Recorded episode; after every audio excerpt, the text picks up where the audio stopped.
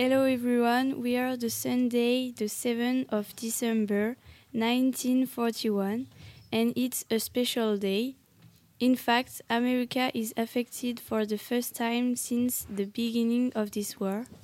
The Japan attacks them this morning at around 7 o'clock.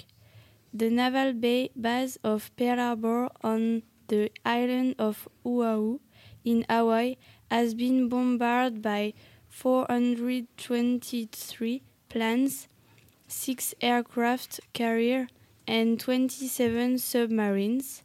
The pilots must have been trained in secret because at this hour the America wasn't aware of this attack.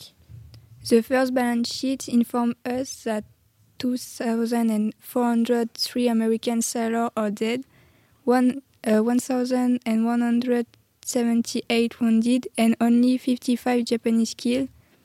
188 American planes are destroyed and 159 are damaged. This attack is a total surprise. The American people is totally shocked by this horrible act. It's the America Admiral Isoroku Yamamoto who directed and organized this attack. The latter was composed in two steps. The first wave was directed by Mitsuo Fuchida, a frigate captain. It took place from 6 o'clock to quarter past 7. The second step was directed by the Lieutenant Commander Shigekazu Shimazaki.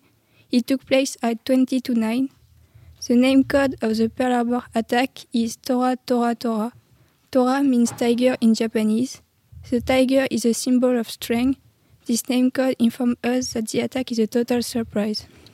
When Americans have understood that they were attacked, they launched an alarm signal.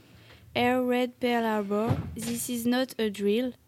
Among the ten Japanese who were stood in submarines, only one survived. He is now captured. His name is Kazuo Sakamaki. Will this attack mark the entrance of the USA in the World War II?